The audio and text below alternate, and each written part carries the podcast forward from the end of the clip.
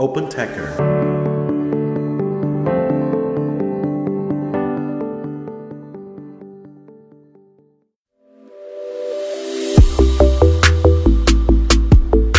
嗨，大家好，欢迎收听本期的大话开源，我是主持人明爱。这是一档由 OpenTaker 发起的访谈节目，旨在沉淀开源人的所思所行，力求摸索出有趣、有料、有品的开源武林秘籍。每一期对话，我们会邀请身经百战的开源老兵或冉冉升起的开源之星，来分享他们的前沿洞察、防坑指南以及鲜为人知的走心故事。在这里，不管您是开源发烧友，还是门外驻足观望的好奇宝宝，都可以汲取与开源相关的更多心法与招数。还在等什么？一起来听听今天的江湖对谈吧！今天我们真的是又请来了一位成功人士啊，那圈里人对他的爱称呢是叫做郭大侠，一听感觉会匪气十足。不过郭大侠确实是实力担当，他本人像是在中金、IBM、Teradata 都有担任过大数据方面的重要岗位，那之前也是在易观担任 CTO 等等。目前的话是 Apache Dolphin Scheduler 的 PMC，同时也是。Apache 软件基金会为数不多的会员之一，不管是技术方面还是技术管理上面，他都有自己独特的见解和丰富的实践。啊，我的铺垫已经够多，还是请 William 介绍一下自己吧。啊，大家好，啊，我是郭伟，啊，英文叫 William 郭，啊，我是 Apache 的 Foundation Member，啊，也是 Apache Dolphin Scheduler 的 PMC。呃，同时呢，我也在国内在经营一个 ClearHouse 中国社区。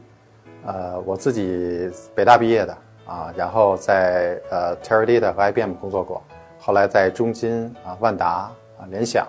啊都负责大数据的相关的方向。啊，最后的一份工作是在这个一关做 CTO。那像刚刚有提及，我们现在在做的一个开源项目是叫做 Apache Dolphin Scheduler。那可不可以请 William 再给大家简单的介绍一下这个项目？呃，我听说它有非常可爱的简称，像是小海豚调度啊，不过也有人简称为 DS。啊，Apache Dolphin Scheduler 呢，是我现在在一直帮他在做开源的这个社区。啊，那么它呢是一个可视化的呃医用的。呃，这样一个 ETL 调度工具，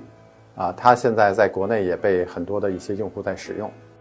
那在你看来，整个的项目它是有怎样子的优势呢？就比如说它擅长解决一些什么问题？我觉得总结下来其实两点，第一就是这个它在大数据的调度和 ETL 这执行里面，它是简单易用啊，它的所有的这些东西你可以通过拖拽的方式就能把一个非常复杂的。啊，像这个中国联通，它有这这个几十万个 job，它通过拖拽的方式，哎，其实你能够去很快的啊，这个创建、检查和这个这个监控这些任务。那么第二呢，就是呃，这个非常的稳定，我们用了叫多 master 多 worker 的这种架构设计。现在我们最多的有四十多台的这种调度任务，调度几十万个任务，它都非常的稳定，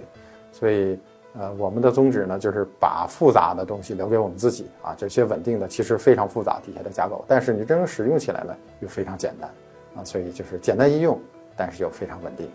Apache Dolphin Scheduler 目前是怎样子的一个运转模式呢？是不是已经有成立商业化公司去支撑整个项目的一个运行？目前现在整个来做呢，还是开源的这个模式啊。然后像现现在的呃，如果是未来收费模式呢，可能还会。跟传统的这个开源的社会模式是类似，啊，比如说这个是通过，呃，这个我们叫做维护费，啊，或者是这个呃呃开源的核心，然后周边的这个软件进行收费的模式。目前现在还没有形成公司，它还是一个 community 的这个状态啊。William，那我还蛮好奇，现在在使用小海豚调度的整个的一个用户画像，可不可以给大家描绘一下呢？呃，国内其实有非常多的用户在用哈。原来我们做过一个调查，现在有百分之六十到七十的这个用户都在使用我们的啊 Apache Dolphin Scheduler 来作为它的大数据调度和处理的工具。啊，比较大的客户呢，像国内的这个呃中国的联通啊，中国电信啊，呃像这个沃尔玛中国啊，然后 IBM 的一些项目啊，也都会在使用这个我们的这个这个项目。那同时呢，呃，也有一些中型的企业，比如说这个育学园呐，啊，这个像呃呃像这个猿辅导啊，啊，像雪球啊，啊，像凤凰金融啊。啊，就很多的这些互联网公司哈，也都在使用这样的一个项目来去做它的大数据的调度工具。当然，这个用户还不断的在增加啊。我们一起来追溯一下整个项目的一个发展历程吧。最初这个项目是由谁发起的？那后来又是怎样子一步一步发展演变到今天的？呃，这个项目其实最早是在这个医观开始发起的。呃，他去处理，因为医观有一个大数据平台啊，它是在二零一七年的时候，啊，我们大概有一个六点八个 PB，啊，每天大概有接近一万个这种 job 任务的这个平台，里边，嗯，我们的月活能达到呃六个亿的活跃用户啊，就这样的一个复杂的大数据平台里面，会经常遇到，呃，用传统的一些过去的一些开源的一些呃这些软件的时候。因为任务比较多啊，我们当时用用混合云，所以经常会出现，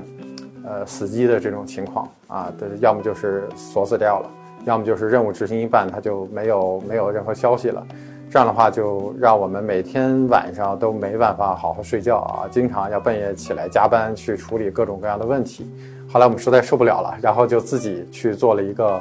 呃，我们当时叫做 Easy Scheduler 的项目，就是呃，争取让我们的分析师。能够让我们自己的这些开发人员能够很简单的就能把这个任务给给给给给做好了，同时呢，它又非常的稳定，然后不会让我们天天的这个起床，所以这个是在当时是呃这样一个初心啊，去把它发展起来。那么到呃一九年的时候，我们把它这个也是公司的支持啊，把它呃开开源了出来啊，三月份开源的，后来在八月份的时候呢。呃，就有很多的这个用户其实涌入进来在使用。那在这个情况下呢，我们的公司也非常支持哈，啊，把它加入了这个阿帕奇的孵化器，啊，在一九年的时候，这个进入了阿帕奇孵化器，成为阿帕奇孵化器其中一年一员。然后中间又做了很多的，呃，当时我们的这个产品叫吴胜老师，啊，教了我们很多怎么来去做阿帕奇的这个这个 community 啊，怎么来去做社区，怎么来去做这些 process，啊，怎么来去做合规。做了很多这样的工作啊，最后我们成为顶级的项目，毕业了啊，这样是这样一个历程。当然，我们的也是一个 slogan 啊，就是希望能够让大家这个 这个用了我们这个工具呢，叫工具选得好，下班回家早啊，调度用的对，半夜安心睡啊。其实这是我们一开始在做这个项目的初衷，希望大家能够用了这个呃这个项目以后，使起来更方便，大家不用加班了啊，半夜就像我们现在一样啊，不用半夜还起来去看这些任务了，能好好睡个觉啊。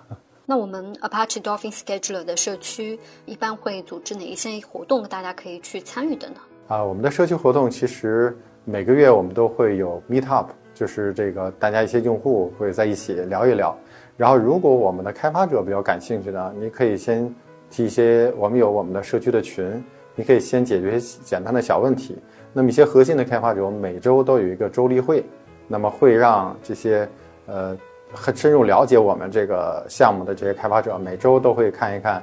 到底我们这个项目将来应该开发成什么样，然后将来这个哪些功能对于大家是特别重要的。现在几乎百分之八十到九十的这个这个功能其实都是大家贡献出来的。我们核心的这些 PMC 其实现在主要是组织大家，然后去教会大家怎么去做贡献，然后在一些大的架构上面和大的方向上面，我们来进行讨论和引导。大部分的所有的代码其实都是我们的这些开发者贡献出来的代码了。如果有小伙伴想要加入你们社区的话，你建议他通过怎样子的方式呢？其实我们进入我们的社区呢，呃，可以直接访问那个我们阿帕奇的官方网站，叫 Dolphin Scheduler 点儿阿帕奇点 org，那上面有我们的 GitHub 的链接和 Slack 的链接。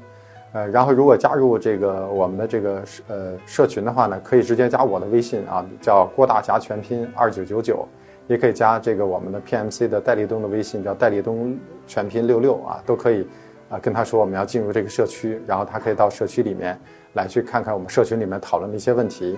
啊。当然，如果真的想成为一个呃开发者的话，我建议是直接上 GitHub 啊，我们在那个这个 GitHub 上搜一下 Dolphin Scheduler。然后排在第一的就是我们的这个这个项目，直接点进去，然后里面会有各种各样的医术啊、问题呀，啊，欢迎大家去提各种各样的使用上的问题啊、想法啊，包括使用当中呃自己的一些这个，如果你能还还还因为 Java 写的，如果你也感兴趣，你可以去提交一些你的代码啊，成为 Apache 的 committer 啊。我知道 William 绝对算得上是啊非常热忱的开源发烧友。那在你看来，开源意味着什么呢？或者你会怎样去解读开源？我认为开源呢，它是下一代的呃一种开发模式啊，因为开源过去啊最传统的开发，大家都是一家公司啊找很多的这个开发者，然后一些天才哈去去去开发一个软件，那么只是由一家公司来做的。但开源不一样，开源打破了这种公司和公司的这个边界，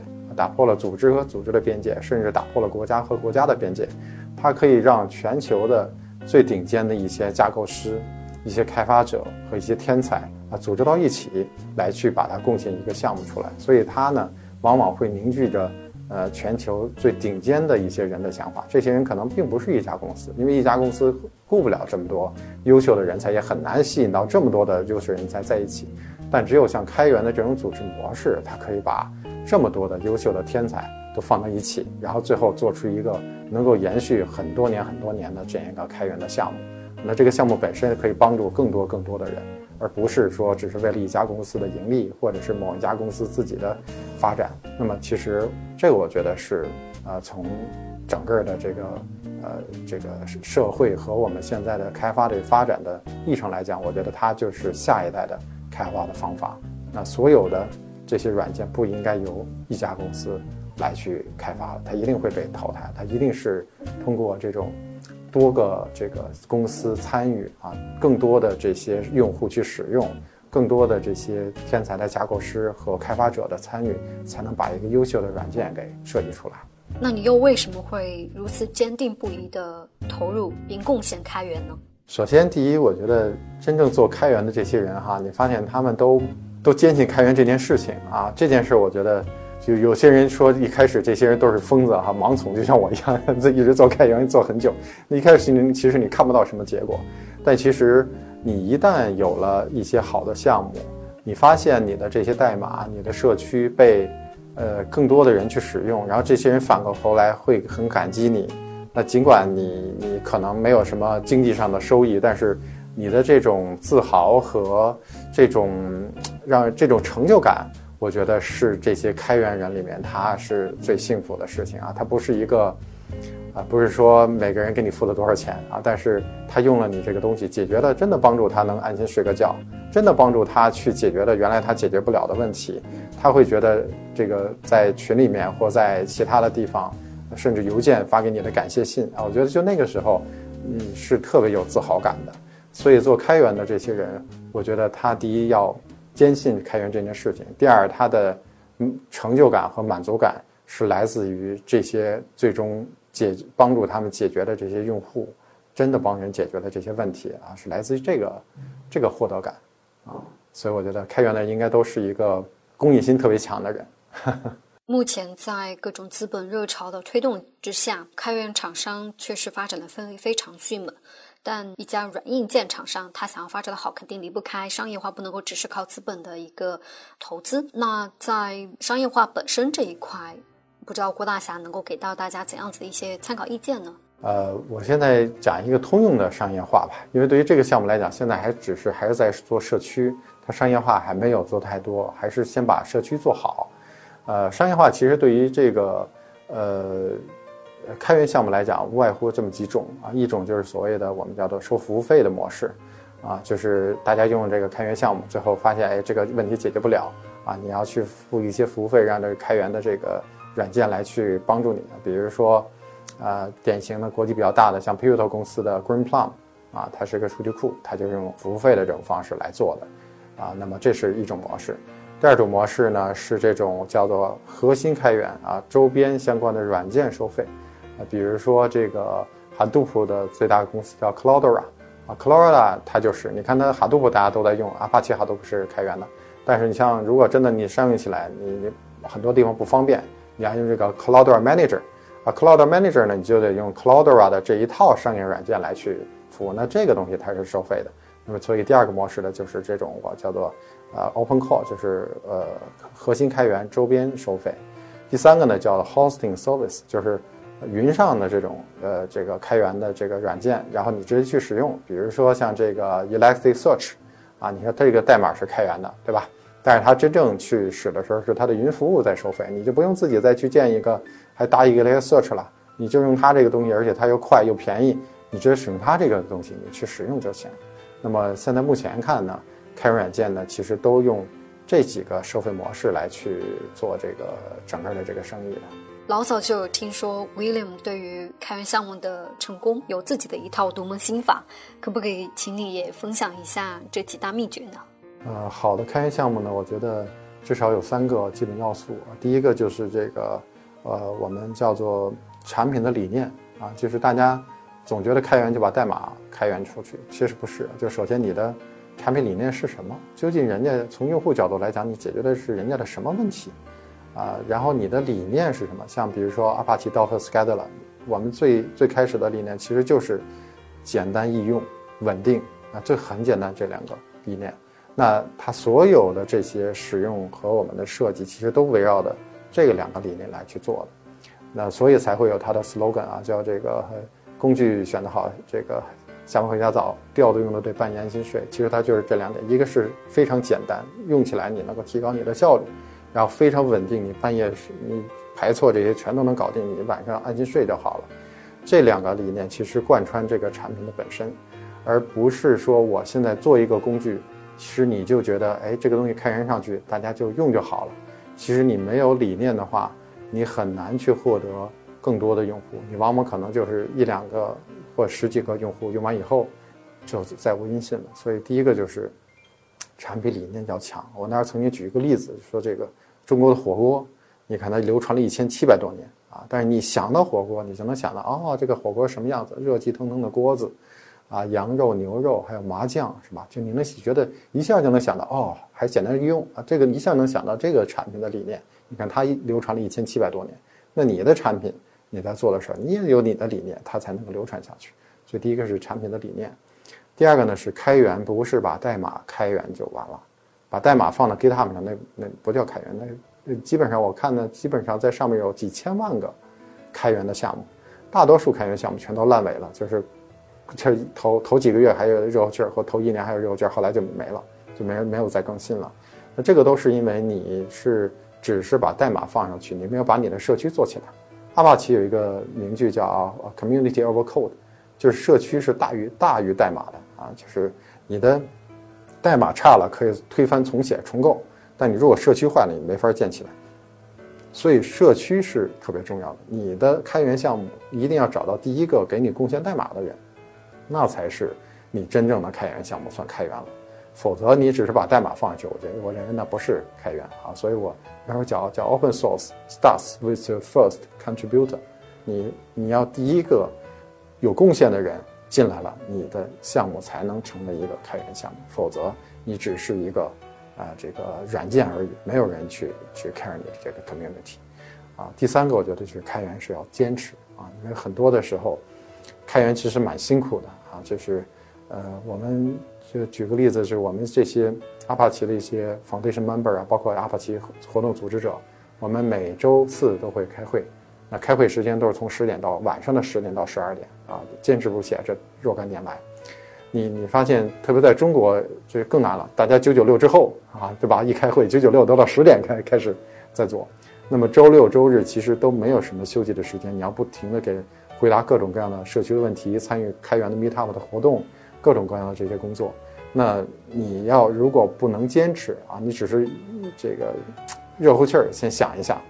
那你很难坚持下来。其实你开源也做不成。所以你看到，基本上阿帕奇顶级项目，嗯平均下来它的毕业时间一般都在一年到一年半左右。就是，而阿帕奇顶级项目毕业，才是代表一个项目开源项目刚刚开始。所以你想，一个好的开源项目，像 Linux 这些项目。那基本上动辄是十年，都是十年以上的才能成为一个特别好的项目。所以你如果没有想真的把一个项目做得很持久的话，你就不要做一个开源项目。所以第三点是你一定要坚持，想好这件事情是一个长久的事情，它不像工作，你这个跳个槽，你还能换。那开源项目一旦你这个承诺出去了，那那么多用户在使用，那么它是跟着你一辈子的事儿啊。你做一个 PMC，作为一个主导者，你可能要参与非常非常长的时间在这个项目上，而不是你一时兴起啊，这个我我大概做做两年啊，做做个半年，这个我就不做了。不是的，好的开源项目，它一定要坚持很长的时间。要辛苦付出很长的时间，才能成为一个伟大的开源项目，啊，这三点吧。您现在收听的是大话开源访谈节目，欢迎关注、留言并分享给身边的小伙伴哦。添加小助手微信 open-techer 零零七，即刻加入听友群，快来遇见更多同道中人。聊到这里，真的不由得好奇，就最初。我们的郭大侠是怎么一步一步 落入开源的 这个打引号的魔爪之中？怎么越陷越深？呃，其实我最早在 Teradata 和 IBM 工作的时候，其实就发现，嗯，很多的软件哈，大家都会有局限性。就是，呃，其实当时我最早在 Teradata 工，Teradata 是当时。全球最强大的 MPP 架构的数据库，在那个年代绝对是 number one 啊！现在很多的地方依然还跑不过这个啊啊三十年前的这个这个架构，呃，但是你会发现它的迭代的速度和使用的方法还是受到局限，就是它还是商业化的做法，就是你很多的需求没有办法快速的响应，也很多人想去想到一些，包括客户这边有些很好的想法。你也没有办法去去去，我们叫它贡献出来。那这种模式其实，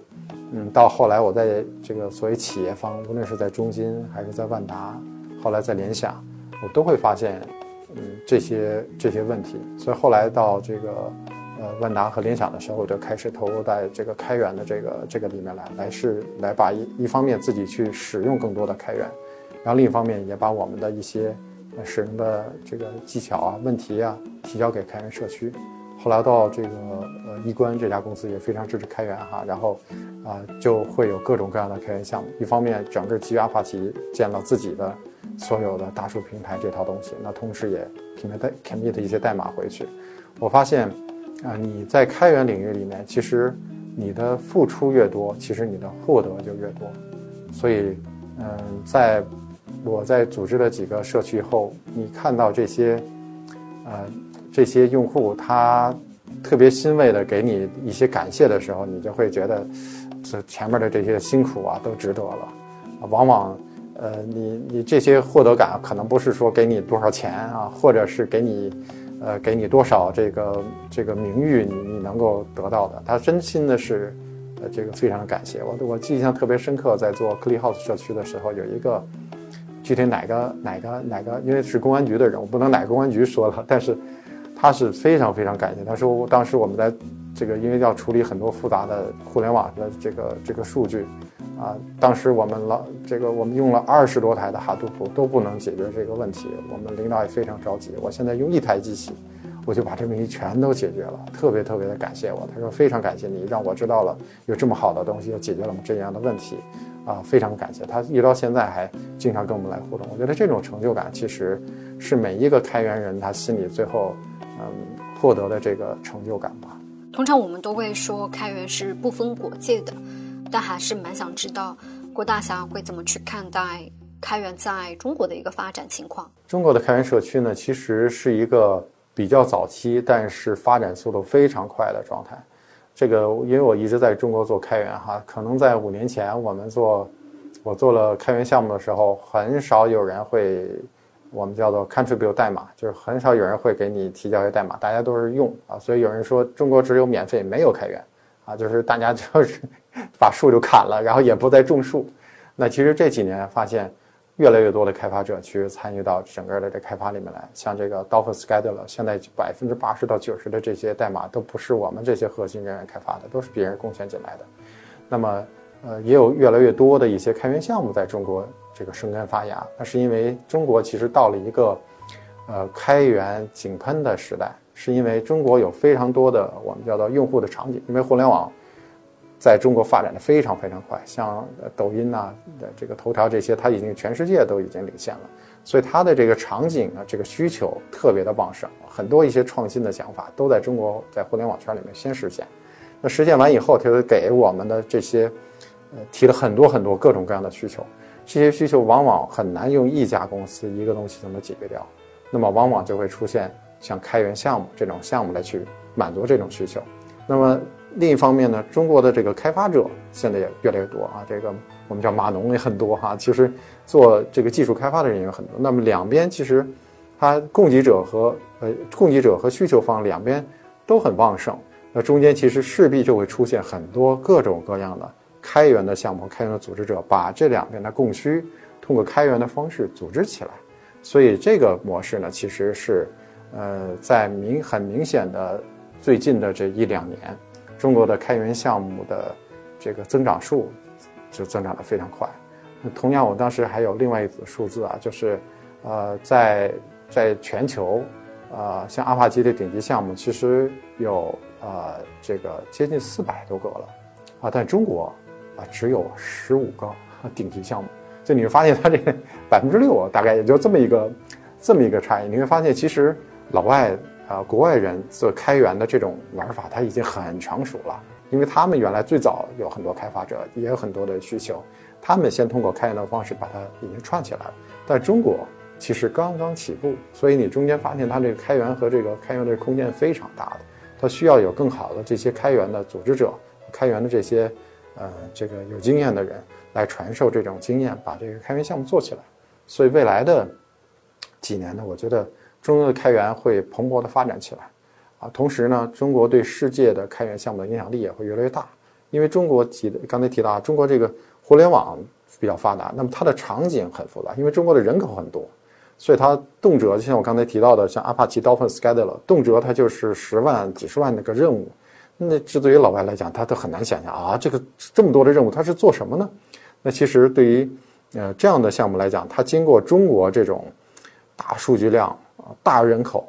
高并发的这个锤炼，那么它势必在满足海外的这些这个国外的一些需求的时候，它其实就更加的稳定。因为国外，你你你这有高维打低维嘛，这样的话其实满足起来，它会把中国先进的这些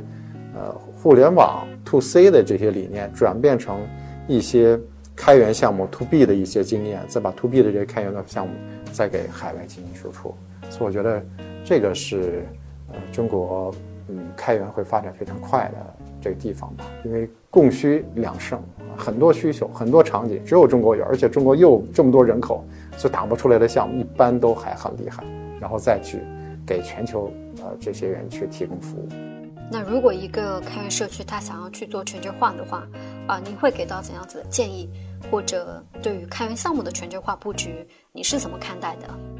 现在其实我们就在做全球的社区的这个建设，是因为大部分的中国现在大家都知道阿帕奇 Dolphin Scheduler，但海外大家还不知道这是干嘛的啊。很多的这些呃海外的小伙伴哎不知道，他在中国中国第一是对于中国项目，他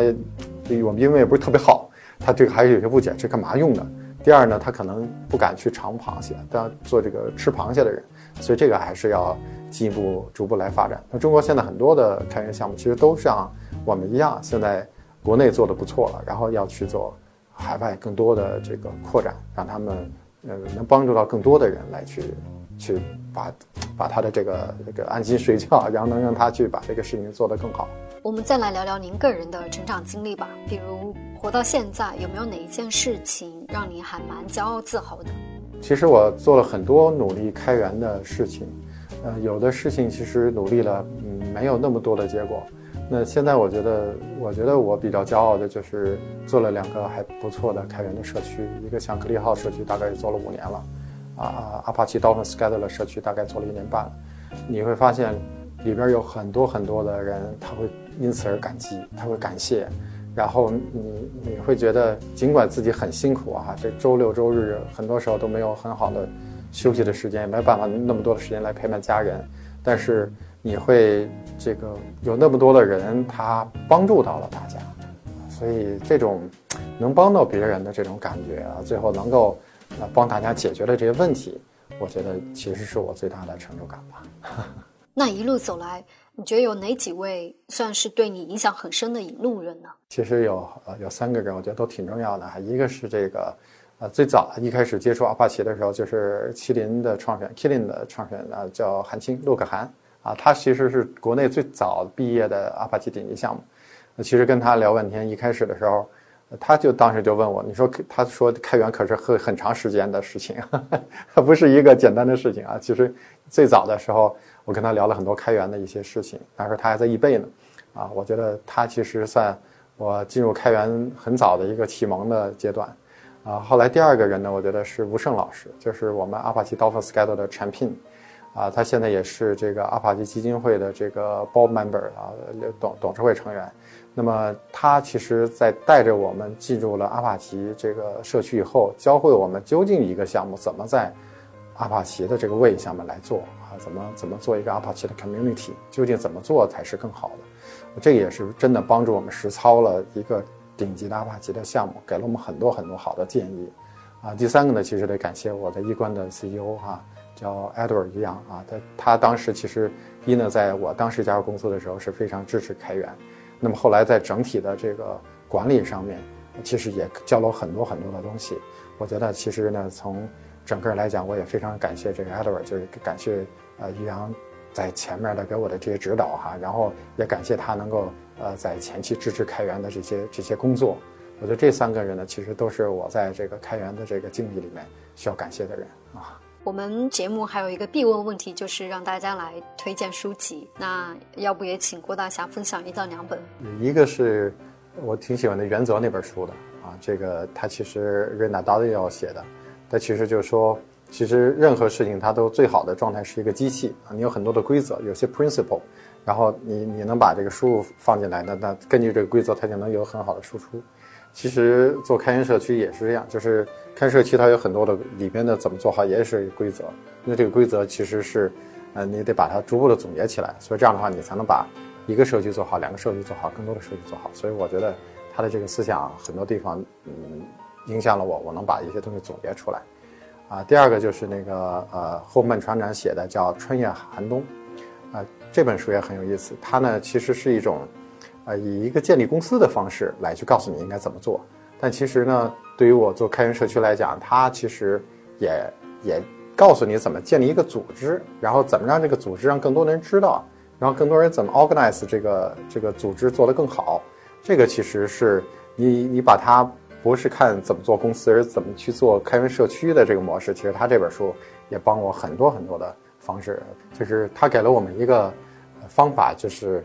尽管不是组织公司，但是他可以把这种方式来应用到组织开源社区里面。比如说，你怎么获得市场的眼球啊？你怎么能找到这些开发者呀？怎么找人呢？怎么组织他们来去做开发呀？我觉得这个是帮助我们很多。那当然，唯一他没有讲到的就是，因为你跟他没有跟这些开发者没有雇佣关系啊，怎么去激励这些开发？这个他没有讲。但整个公司的这个项目的宣传，你怎么获得这些？这个这个这个市场的眼球怎么能去找到这些这个开发者？这些他都讲了，我觉得这个讲的是非常好的啊。《穿越寒冬》这本书啊，在平日里除了看书之外，你还有怎样子一些兴趣爱好呢？首先是早上会慢跑，一个是对自己的身体健康，我觉得有帮助哈。第二个是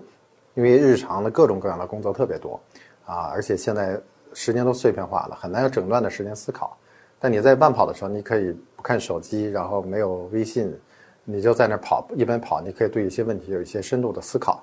我觉得这个是，呃呃，算一个爱好。第二个就是在睡前会看一看书，就是，嗯，因为书籍里面都是很很多聪明人的一些想法，你能看他们的这些想法，能站在他们的肩膀上来重新再看自己的一些情况。所以我觉得这个看书也是很重要的。那到有的时候时间允许的情况下，我在周末的时候还会写写读读后感，因为你再回顾一下自己原来看的这本书，当到底你学到了哪些，你参悟一下，再提高和悟性一下。然后我觉得这个都是我比较喜欢做的事情。你对未来，比如说五到十年，有怎样子的一些想法或者计划呢？呃，首先我觉得。我会一直在大数据的这个行业里面做，因为我已经在这里面这个做了快二十年了哈，就是我我有一个座右铭叫“数据是有灵魂的，我将用一生去追寻它”。